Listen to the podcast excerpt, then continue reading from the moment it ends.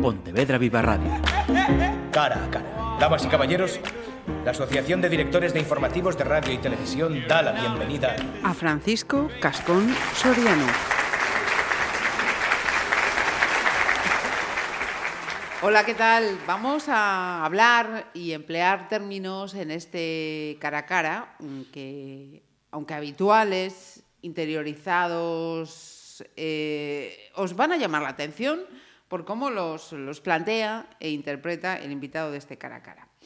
Francisco Cascón Soriano, lo primero, bienvenido. Gracias. Gracias por hacernos un, un hueco en los días que estás aquí en, en Pontevedra. Él es eh, profesor, lleva unos cuantos añitos, vamos a decir, unos cuantos añitos en formación ocupacional. También eh, colabora como profesor en másters de varias universidades, en, vamos, podemos decir, en, en relación a la cultura de, de paz, podemos llamarlo así, Sí. o resolución de conflictos o conflictos. Me decía antes, yo estudié medicina. Mm, fíjate, a dónde le lleva uno ¿no? de la medicina a la paz y a los conflictos. Todo es salud del ser humano y de las relaciones humanas. Sí, señor, mira, no lo, no lo había pensado yo así, sí, señor. También es eh, miembro de, de la UNESCO, eh, me, me decías. Mira, así para, para empezar y romper esquemas a los que están escuchándonos, dices abiertamente que te gustan los conflictos. Toma ya. Sí, decías que, que vamos a tratar palabras que tenemos como muy asumidas y en realidad lo que tenemos es muy deformadas. Ajá. Muy deformadas, manipuladas, eh, consciente o inconscientemente. Eh, sin alargarme, pero yo lo primero que planteo siempre que voy a cualquier grupo humano, claustro, de infantil, de primaria, de secundaria, comunidades de vecinos, eh, comunidad de vecinos. ¿Quién no querría estar en una comunidad de vecinos con ese nombre, no? Bueno. Qué bonito, ¿no? Sí, Comunidad sí, en teoría sí, sin embargo, ¿Verdad? lleva una carga ¿Verdad? peyorativa tremenda. Pues, es, pues así nos pasa con el conflicto, Ajá. que lleva una gran carga peyorativa. La mayor parte de la gente cree que los conflictos son negativos, son malos. Claro, cuando tú una cosa la ves como mala, lo que tiendes es a evitarla, a huir de ella o a reprimirla, a eliminarla cuanto antes mejor. Yo ya, como digo, sin alargarme, lo primero que quiero plantear es los conflictos no son algo malo. Los conflictos son inevitables, ineludibles, connaturales a las relaciones humanas e incluso positivos. Claro, antes de profundizar más en eso, una apostilla y una matización. ¿Por qué solemos creer que los conflictos son algo malos?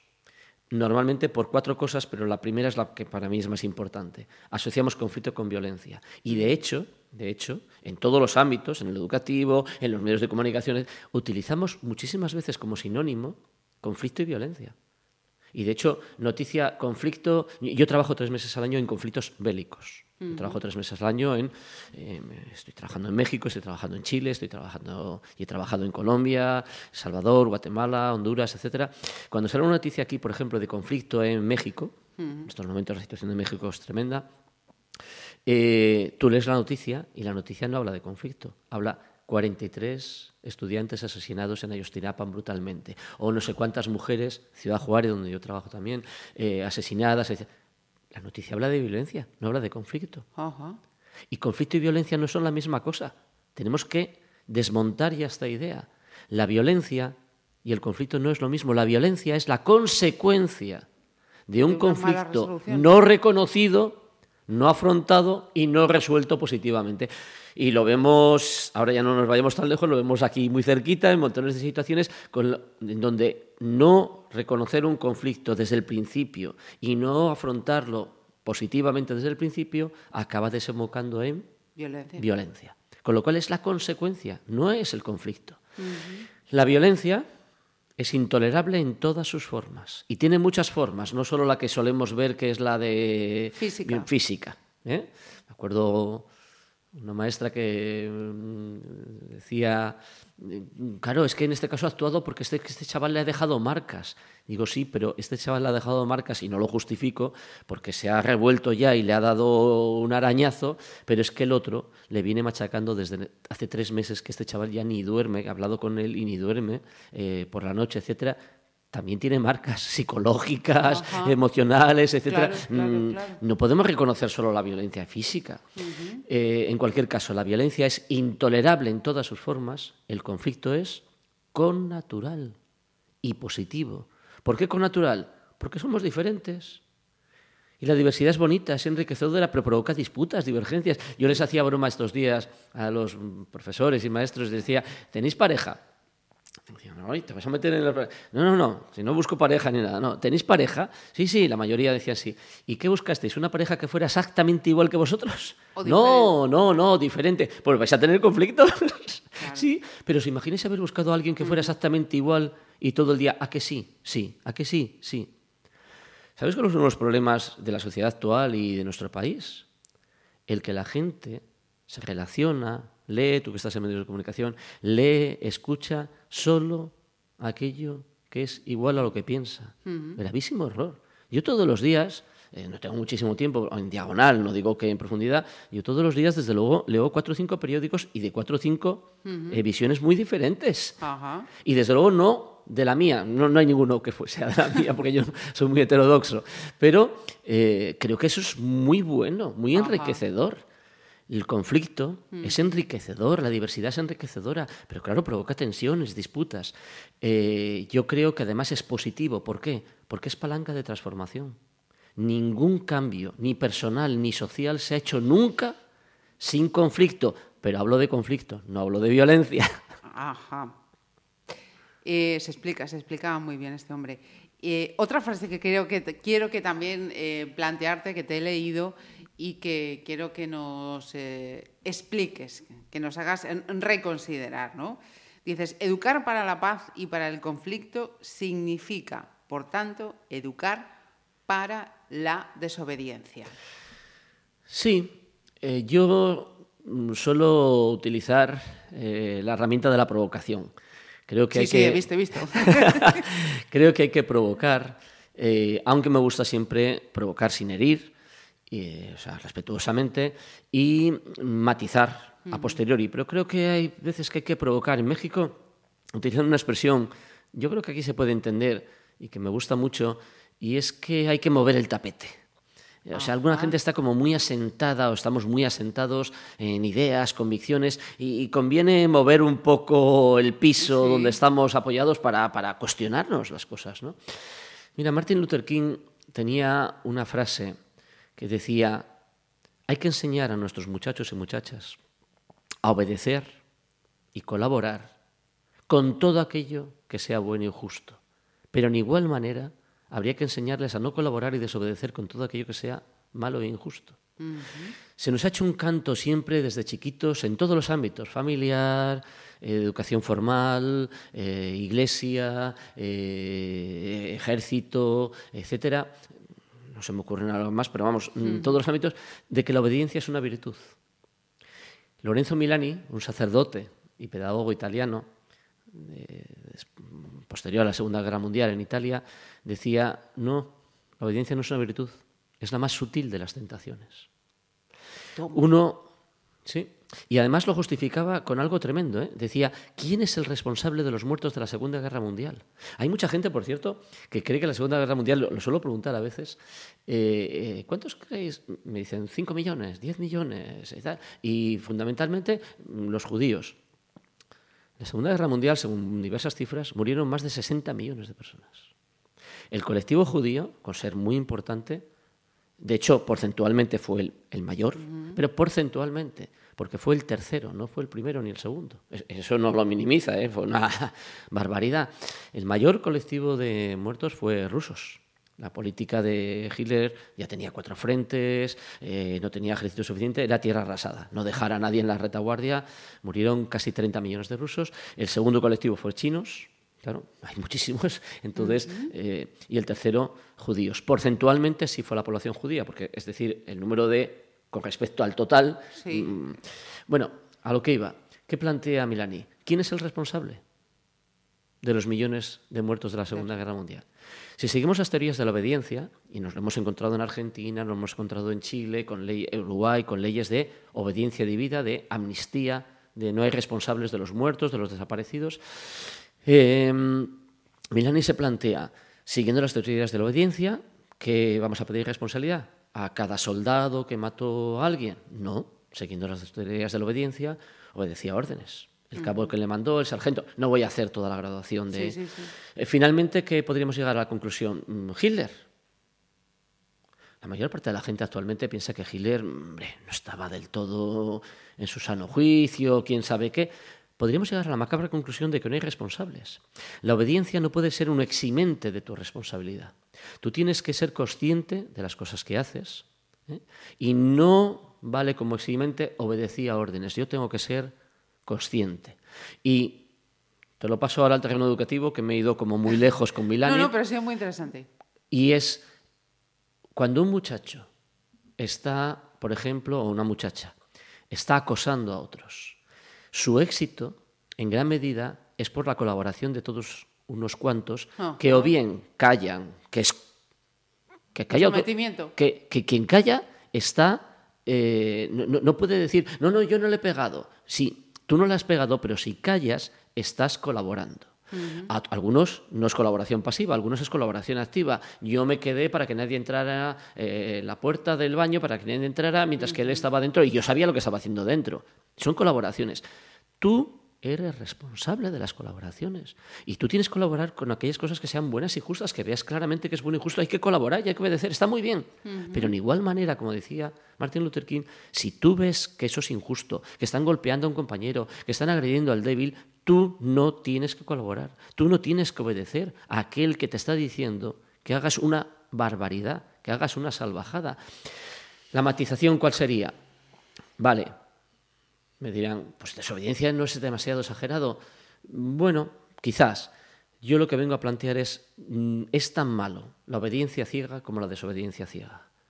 Tenemos que ser críticos, pasar por el tamiz de nuestra conciencia y ser conscientes de qué cosas, con qué cosas colaboramos y con qué cosas no colaboramos. Eh, mm, me parece que es eh, vital el que no sigamos eh, con esos discursos de no asumir las consecuencias de nuestros actos por acción y por omisión. Y retrotraernos en decir, "M- me mandaba el jefe, me mandaba el matón, me mandaba... No, sé". no, no, no. Tú eres responsable de tus actos. Mira, eh, el esfuerzo, el, respeto eh, son conceptos, va- valores que mm, consideras que están denostados actualmente en esta sociedad en que vivimos. Para mí, quizás, más que estas palabras, para mí quizás la palabra clave que yo echo en falta y que creo que tiene mucho que ver con, con muchos de los problemas que vivimos actualmente es la falta de empatía. Eh, una lleva a la otra, ¿eh? a ese respeto que decías, etcétera, pero la empatía va más lejos, va mucho más lejos. Y desde luego mucho más lejos que la tolerancia, que es una palabra que no me gusta nada. Sí. ¿No? No, nada, nada, nada. Eh, cada vez que se habla de la paz, enseguida mm, yo muchas veces les digo, mm, os pongo la palabra paz, ponedme palabras a las que vinculáis la palabra paz. Y casi siempre sale inmediatamente la palabra tolerancia. La palabra tolerancia tiene una carga, además de muy paternalista, muy, eh, muy de, de, de, de perdonavidas, incluso, eh, tiene mucho que ver con soportar. Tú no eres buena gente. Pero bueno, yo soy tan buena gente que te puedo tolerar y te puedo aguantar y te puedo soportar. Yo creo que hay que ir mucho más lejos de eso. ¿eh? No, no, no, no vale con la tolerancia. Y es más, yo defiendo la intolerancia. Ya veis que me gusta provocar. Sí, sí, sí, sí. Ahora bien, por favor, entendamos bien las cosas. Yo defiendo la intolerancia nunca a las personas. Entonces, ¿a qué? A actos, actitudes y comportamientos de algunas personas que son intolerables. Pero separemos persona del comportamiento. Yo creo que, por ejemplo, tenemos que ser totalmente intolerables ante, lo he citado hace, hace un momento, cualquier actitud de acoso, de extorsión a los compañeros. Pues bien, no falta, no falta quien pasen mamás, maestros y maestros y tal, que sobre todo cuando son de niños pequeños, mucha gente piensa que el acoso escolar es un tema de secundaria. No, no, no. Lo hay en infantil, lo hay en primaria, niñitos con cinco años extorsionadores. yo no voy a personalizar, yo no digo que es un niño extorsionador, un niño conflictivo, sino que tiene una actitud, un comportamiento extorsionador. Y voy a ser intolerante a su actitud, no al niño. Que voy a mirar a ver cuáles son las razones e intentar reeducarlo, que esa es mi misión, educar, eh, cambiar su comportamiento, etc. Pero hay que ser más intolerantes, porque me he encontrado, había empezado la frase y no la acabé, eh, algunos que dicen, no, si es un niño pequeño, mm. pobrecito, tolerémoslo, son cosas de niños. Una actitud eh, acosadora, una actitud irrespetuosa, extorsionadora, es intolerable, tenga la edad que tenga. Y si yo no actúo con 3, 4 y 5 años, ¿qué voy a hacer cuando tenga 18? 14 o... Dos metros de altura, un metro y medio de envergadura. Eh, ¿Qué voy a hacer? Hay actitudes y comportamientos que son intolerables. No podemos seguir tolerando la falta de respeto que decías, etcétera. Así que ya ves, defiendo la intolerancia, pero actitudes y comportamientos que deben ser intolerables. Claro, te decía, para mí la palabra principal es la falta de empatía. Claro, porque la empatía va mucho más lejos, mucho más lejos que el respeto. La empatía es la capacidad de ponerse en el lugar de las otras personas. Yo, yo oí de chiquito en la radio en un programa de radio de. que era la saga de los Porreta, me parece que era por, de pequeño, que, era como los pioneros de estas telenovelas y tal, pero en plan de aquí. Y me acuerdo que oí una frase que se me. Un, un refrán que se me quedó como muy grabado: que nada humano te sea ajeno. A mí me impactó mucho de pequeño, se me quedó como muy grabado. ¿Tú crees que hay montones de cosas como las que acabo de citar, ¿eh? como eh, actitudes extorsionadoras, comportamientos eh, de falta de respeto, que se producirían si hubiera empatía? O sea, si yo me pongo en tus zapatos y yo siento cualquier cosa que tú sientes, yo te trataría mal, lo sentiría como un daño a mí mismo. Eh, ¿Qué dice otro refrán? Trata a los demás como quieres que te traten a ti. Estaba pensando ahora mismo no trates A, claro, no trates a los demás como no quieres que te traten a ti. Mm, eso es algo que surge espontáneamente, no tienes ni que pensarlo si hay empatía. Yo eh, yo sostenía hasta hace tiempo, pero ahora veo que es la empatía, eh, que hay, mm, y sigo pensándolo, que hay, mucha, hay mucho egoísmo inconsciente. Y es peor que el egoísmo consciente. Porque, ¿qué quiero decir? Hay gente que es egoísta sin ser consciente de que es egoísta. Con lo cual, claro, si les confrontas, eh, dicen, ¿de qué me está hablando? O sea, no entiende ni siquiera lo que le estás diciendo porque él no es ni consciente. Por eso es peor todavía. Y me explico con una anécdota. Yo vivo en una calle de cuatro carriles. O sea, que es una calle, se puede imaginar, mm, claro. Eh, los dos carriles de los extremos, de derecha e izquierda, desaparecieron porque la gente empezó a aparcar. No había demasiados sitios, aunque casi todas las viviendas que están allí son de las que tienen por obligación parking debajo. Empezaron a aparcar. Se quedó en dos. Te puedes imaginar, claro, ya se va complicando la cosa. Y justo al ladito de mi portal pusieron un kiosco de prensa. No falta quien para en uno de, uno de, los dos carriles que queda, ni siquiera se arrima mucho y tal, y claro, la cosa queda en un carril, o sea, imagínate la que se monta. Bueno, la persona que se para va tranquilamente, compra el periódico y vuelve ojeándolo, ojeándolo algunas páginas. ¿eh? Cuando la cola que hay le pitan y tal, bueno, se arman algunas gordísimas y digo, venga, relájense, no es para tanto, solo ha sido un minutito. Será un minutito, pero tu tiempo no es ni consciente. Mira, yo no, no, voy de buena gente, no, pero yo la empatía me la educaron desde muy chiquitín. Soy incapaz de parar.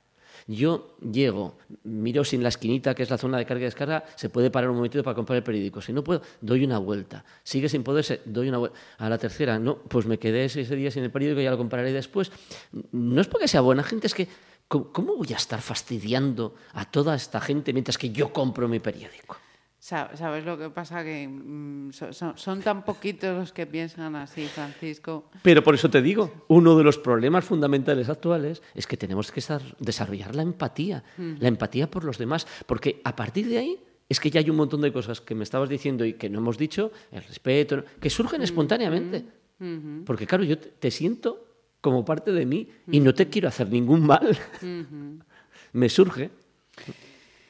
Eh Vamos entonces al, al ámbito eh, educativo, que es, como me decías, en el que con más frecuencia te, te mueves. Em, he visto que hablas de, de cambios estructurales, que son necesarios cambios estructurales. Eh, ¿Cuáles consideras que, que sería necesario aplicar ya?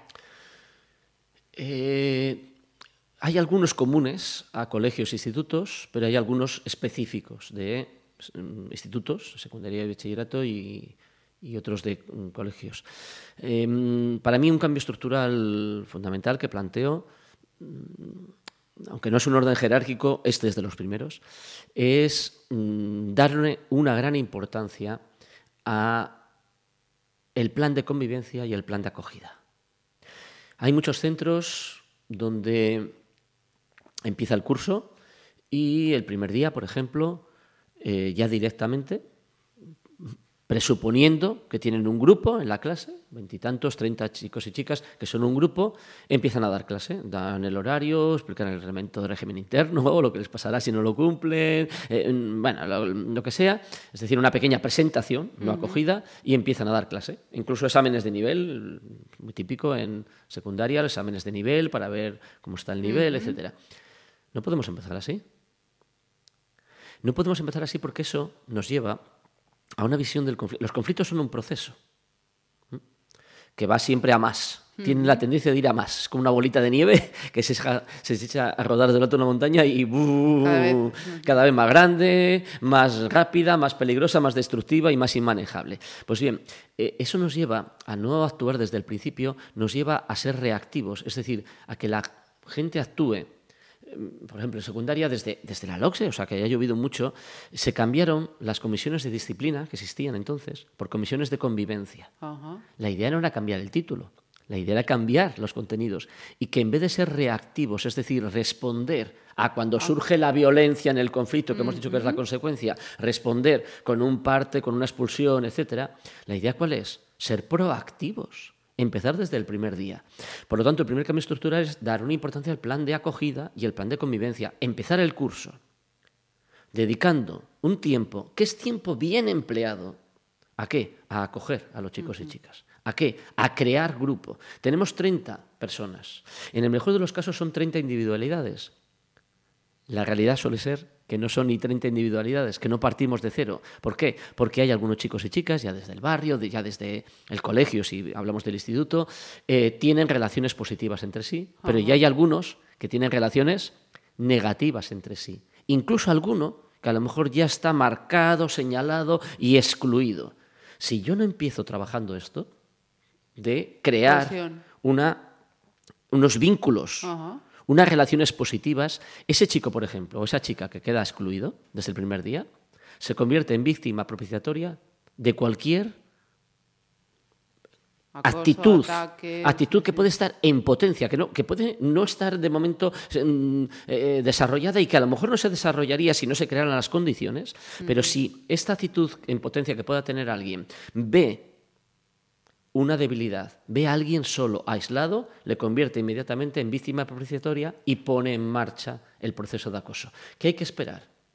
A que esta persona acosada ya haya recibido golpes para poner en marcha el protocolo. Yo colaboré con la puesta en marcha hace muchos años de eh, los protocolos de eh, actuación ante el acoso. Pero para mí lo importante no es el protocolo cuando ya ha ocurrido una agresión, etcétera. Para mí lo importante es conseguir que no llegue esto.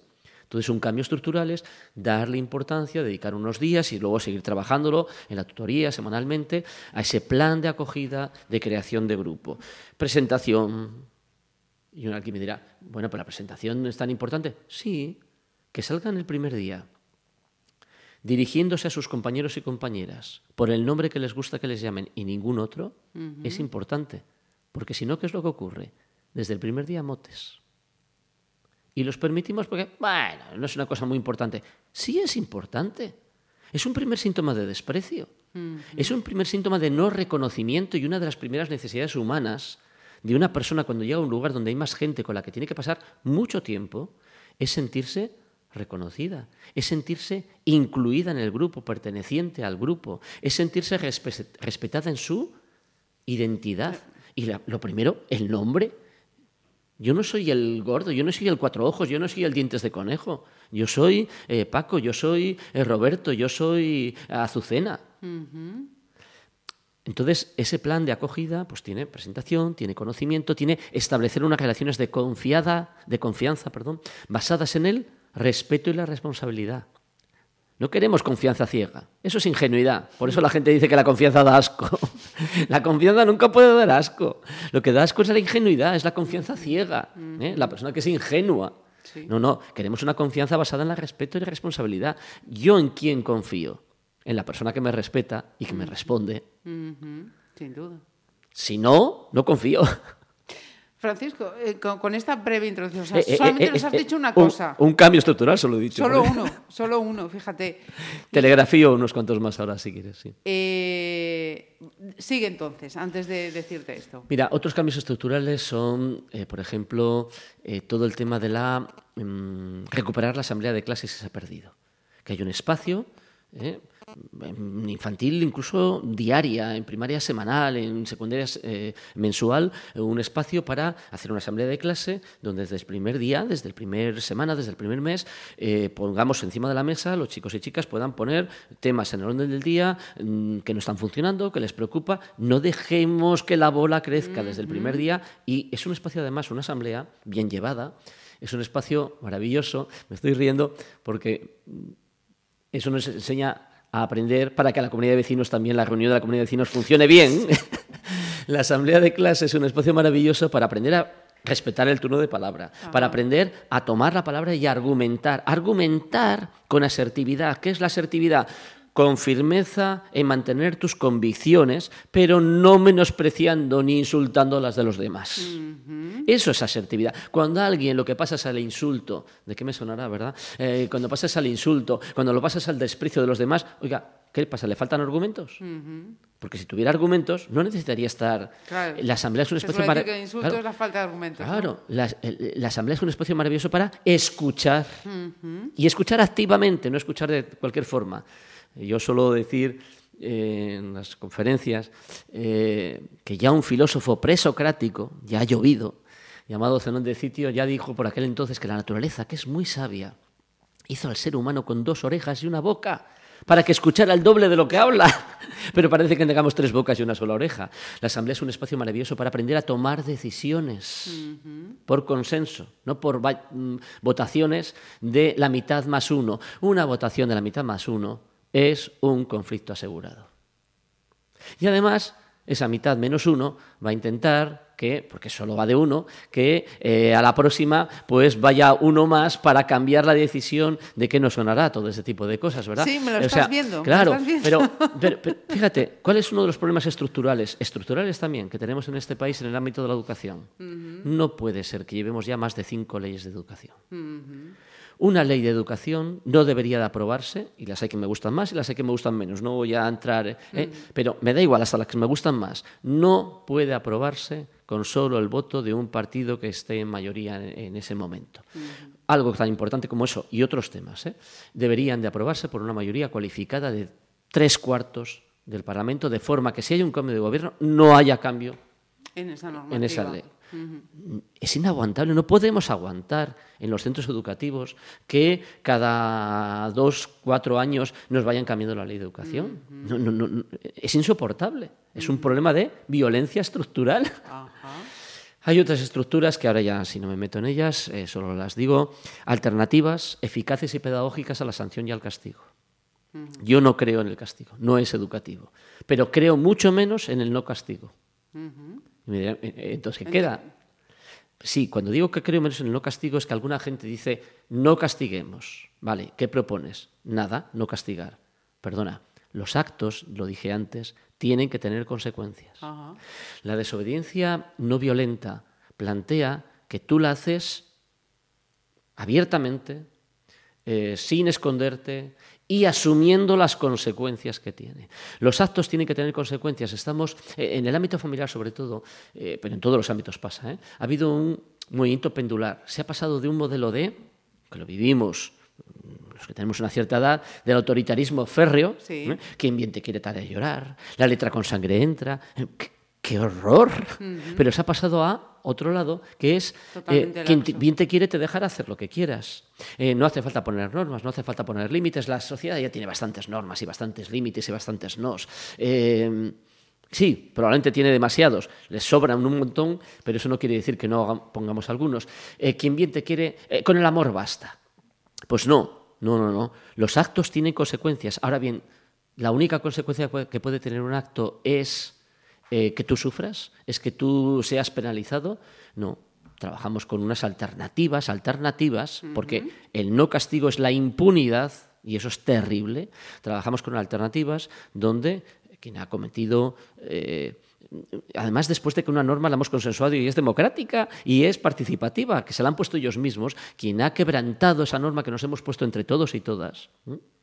Eh, asume las consecuencias que ha hecho. Y asume las consecuencias tomando eh, muy ecológico, las tres R's. Reconocimiento de- del daño que ha causado, responsabilizándose del daño que ha causado e intentando reparar en la mayor medida posible el daño que El ha daño que causado. Ujú. Al final no soy telegráfico, sigo diciendo. Hay, muchas, hay otras muchas mm, cambios estructurales. ¿eh? Solo cito uno más, hay muchísimos más. Pero eh, cambio del uso y distribución del patio de recreo. Es algo que estamos haciendo en muchísimos colegios y en algunos institutos y que tiene un impacto tremendamente positivo en la convivencia. Además, en ese proceso, eh, trabajando con también los papás y las mamás que vienen a colaborar en la, el- Pues- el- la redi- la redistribución del, del patio de recreo. El patio de recreo no puede ser un espacio que esté tomado por solo unos pocos, cuando digo pocos, mm, dos decenas, eh, de chicos mayores eh, y que les gusta única y exclusivamente un mm, deporte. Lo pondría entre comillas, porque ha degenerado de una forma Sí. tremenda que se podría recuperar y deberían de recuperarlo. Hay gente que está trabajando En recuperar ¿eh? de forma muy interesante, pues un árbitro de, de- de chavales pequeños que está impulsando un fútbol limpio, un fútbol respetuoso, de trabajo de equipo. ¿eh? No puede estar tomado por unos pocos chicos mayores y que les gusta solamente el fútbol.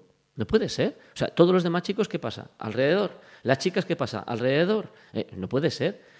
Estamos cambiando el uso y distribución del patio de recreo. No quiere decir que no se vaya ya a jugar al fútbol. No, no, no. Sí, gente está vais a prohibir. No, no. Yo no prohíbo nada. Abrimos un espacio de asambleas con los niños y niñas, ¿eh? de enseñarles otro montón de juegos, de pelota, de sin pelota, de, de, de- de paracaídas cooperativos, de, rocódromo horizontal, del castro, que todo- siempre habíamos jugado, que sigue gustando mucho, de, montones de cosas. Ajá. Y a partir de ahí, que ellos mismos determinen y tengamos diversos espacios en el patio, de forma que en una zona se puede jugar a juegos de pelota, que no siempre será el fútbol, porque hay muchos juegos de pelota, un día será el baloncesto, otro día será eh, que en otra zona se puede jugar eh, es una zona de rocódromo, toda una pared que es un rocódromo horizontal. Claro, uno vertical no podría ser porque haría falta colchonetas, eh, cuerdas, vigilancia. mm, Horizontal, funciona perfectamente y les encanta. Eh, ¿Qué otra zona puede ser del Castro?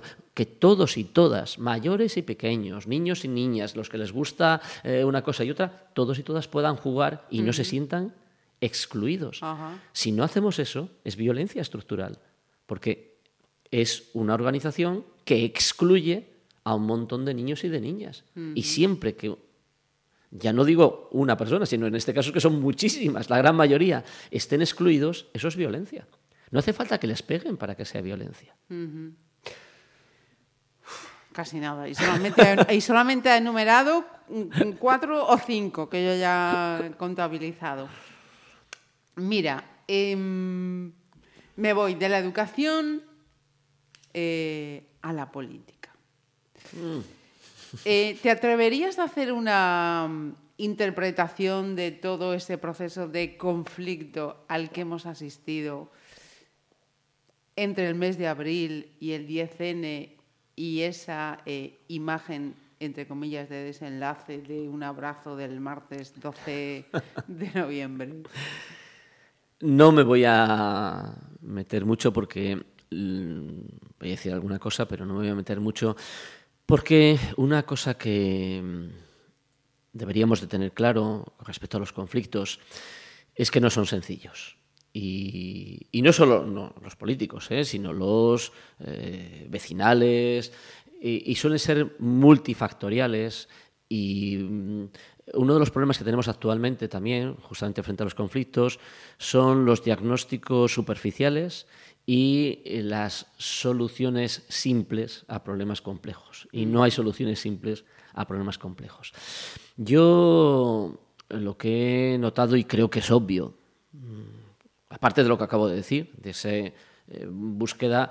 yo hay eh, cosas que oigo a alguna gente, lo que se llaman ahora populismos y tal, que digo, es que tienen razón y no podemos negar la problemática que están planteando.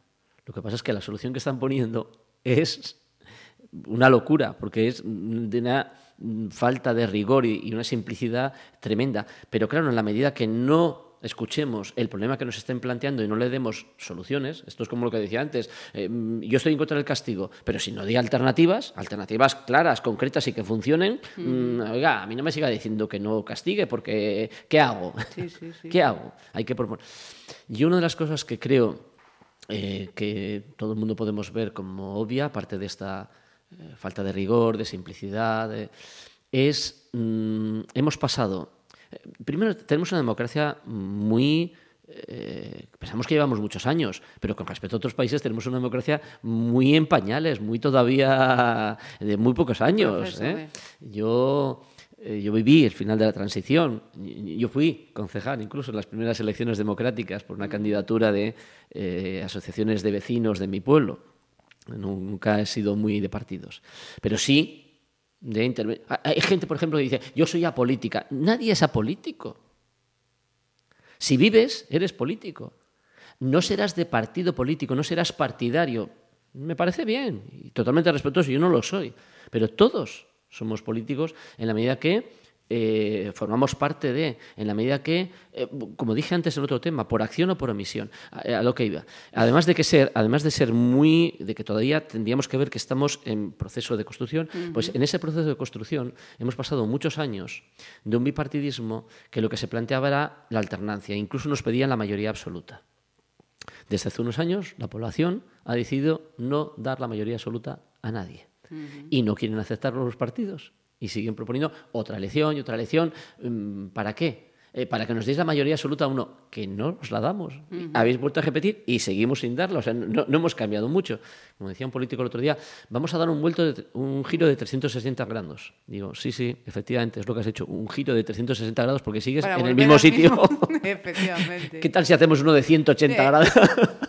Pero vamos, a veces las palabras son Nos muy... traicionan. Sí, sí, sí, sí. Eh, estamos en una situación pues mucho más compleja. Claro, era muy fácil, con solo eh, mayoría absoluta, pues puedo hacer lo que quiero, pero ya hemos visto que hacer lo que quieres sin hablar, sin negociar. Por lo tanto, ¿qué falta? Falta un montón de hábitos de negociación, de hábitos de consenso, de hábitos de escuchar al otro y a la otra. Empatía. Empatía, otra vez volvemos.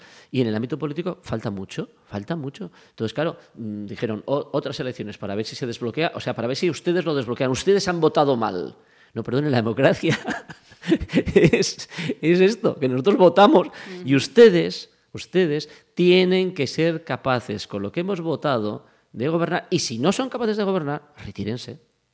Retírense tienen que ser capaces. Y si no, vayan a cursos, aprendan, aprendan a negociar, aprendan a consensuar, aprendan. ¿eh? Entonces, por eso empecé diciendo que es una democracia que todavía estamos eh, en, proceso en, proceso de aprendizaje y tienen que aprender. No nos tienen que seguir pasando la tostada a decirnos, no, no, no, cambien ustedes el sentido del voto y solo voten a un partido. No queremos. Sí, sí. Es evidente. La población ha dicho, no queremos. No queremos, ya hemos visto lo que pasaba cuando uno tenía mayoría absoluta, ala, arrasando por encima de todo sin escuchar a una parte de la población. ¿Mm? No, no. Ustedes, además, el que, el que esté al frente, eh, evidentemente tendrá una línea o tendrá otra línea, pero tiene que tener en cuenta, porque gobierna toda la población, no gobierna a sus acólitos, gobierna toda la población. Ay, de cosas que podríamos seguir hablando. Francisco, Que, que entiendo cuando me decías que cuando planteas una charla de cuatro horas dicen, ¿dónde vas con cuatro horas? Va, va con dos y al final le piden más. Pues es que pasa lo mismo. Yo aquí tenía más preguntas, pero yo creo que si vamos eh, empezando a, a interiorizar, digerir, repensar todo lo que nos acaba de decir, la lista va a ser larga. Sí.